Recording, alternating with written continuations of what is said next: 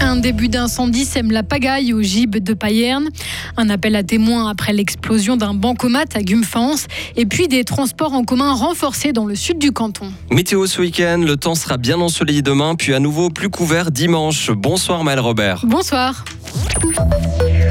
De cours exceptionnellement cet après-midi au gymnase intercantonal de la Broye. Élèves et enseignants ont été renvoyés chez eux après un début d'incendie.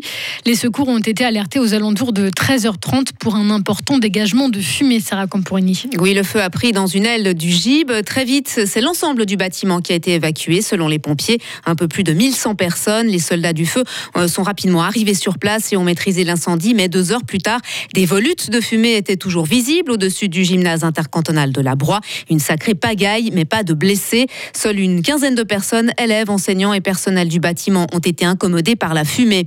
Contrôlées sur place, elles ont toutes pu rentrer chez elles, toujours selon les pompiers. On ne connaît pas encore l'origine du sinistre. Merci beaucoup, Sarah Camporini. Des entreprises de nettoyage ont été appelées pour évaluer les dommages.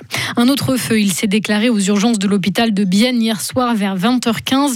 Plusieurs patients ont dû être déplacés en raison des fumées, selon les premiers éléments de l'enquête de la police bernoise. Le feu serait d'origine criminelle. Un homme hospitalisé aux urgences et alcoolisé aurait mis le feu à son matelas pour une raison encore inconnue. La police fribourgeoise lance un appel à témoins après l'explosion d'un bancomat à Gumfans en Gruyère cette nuit. Les braqueurs ont pris la fuite. Un important dispositif de recherche a été mis en place depuis ce matin avec notamment l'appui d'un hélicoptère. On ne connaît pas encore le montant de ce qui a été volé. Les habitants de la Gruyère et de la Veuvez peuvent se réjouir. Dès le 11 décembre, le sud du canton sera mieux desservi en transport public. Les TPF annoncent aujourd'hui les détails de leur nouvel horaire, une offre qui augmente de 7% par rapport à 2022. Et les changements concernent donc surtout les connexions avec la Gruyère, Karine Baumgartner. Oui, l'idée c'est de pouvoir attirer et transporter des voyageurs alémaniques au cœur de la Gruyère par le rail. Ainsi, la nouvelle ligne RE2 reliera toutes les 30 minutes Berne et Dudingen à Bro Village. Il sera aussi possible de rallier avec le même bus Molaison, Gruyère, Bro, Charmey et Yaun pour se rendre au ski sans prendre la voiture.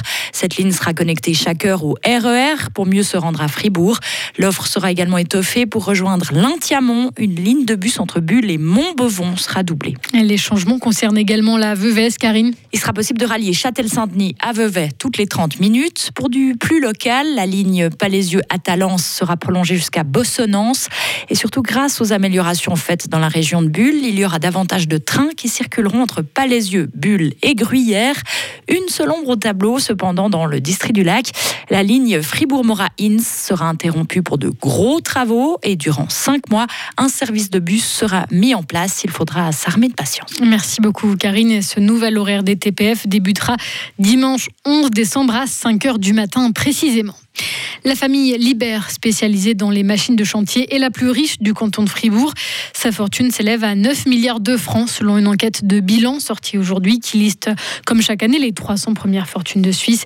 La famille Libert est 19e au classement national. Plus de 600 jeunes, dont l'activiste pour le climat Greta Thunberg, traînent la Suède en justice. Et c'est une première dans le pays. Les militants suédois estiment que les dirigeants n'ont pas pris de mesures suffisantes pour répondre aux défis climatiques.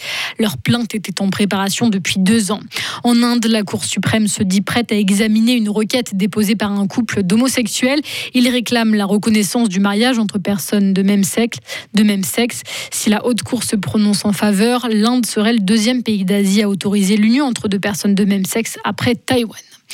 Le bilan du tremblement de terre qui a frappé lundi l'île de Java en Indonésie s'alourdit. Il est de 310 morts selon les autorités. 24 personnes sont toujours portées disparues après ce séisme qui a causé des glissements de terrain et détruit de nombreux bâtiments dans l'ouest de l'île. Quand le malheur des uns fait le bonheur des autres. Neymar ne jouera pas lundi lors de la rencontre entre le Brésil et la Suisse. C'est le médecin de la fédération brésilienne qui l'annonce cet après-midi. Le Brésilien touché en fin de match contre la Serbie souffre d'une de la cheville droite. Il n'est pas exclu, exclu qu'il récupère à temps pour la suite de la compétition. On en reparle dans le journal des sports tout à l'heure à 17h45. Et juste avant, côté résultat, le coup d'envoi est donné à l'instant, il y a quelques minutes pour le match Pays-Bas-Équateur. Ce soir, l'Angleterre pourrait déjà se qualifier en cas de victoire. Les Anglais seront face aux États-Unis à 20h. Un peu plus tôt dans la journée, l'Iran a battu le Pays de Galles 2-0 et le Sénégal a vaincu le Qatar 3-1. Retrouvez toute l'info sur frappe et frappe.ch.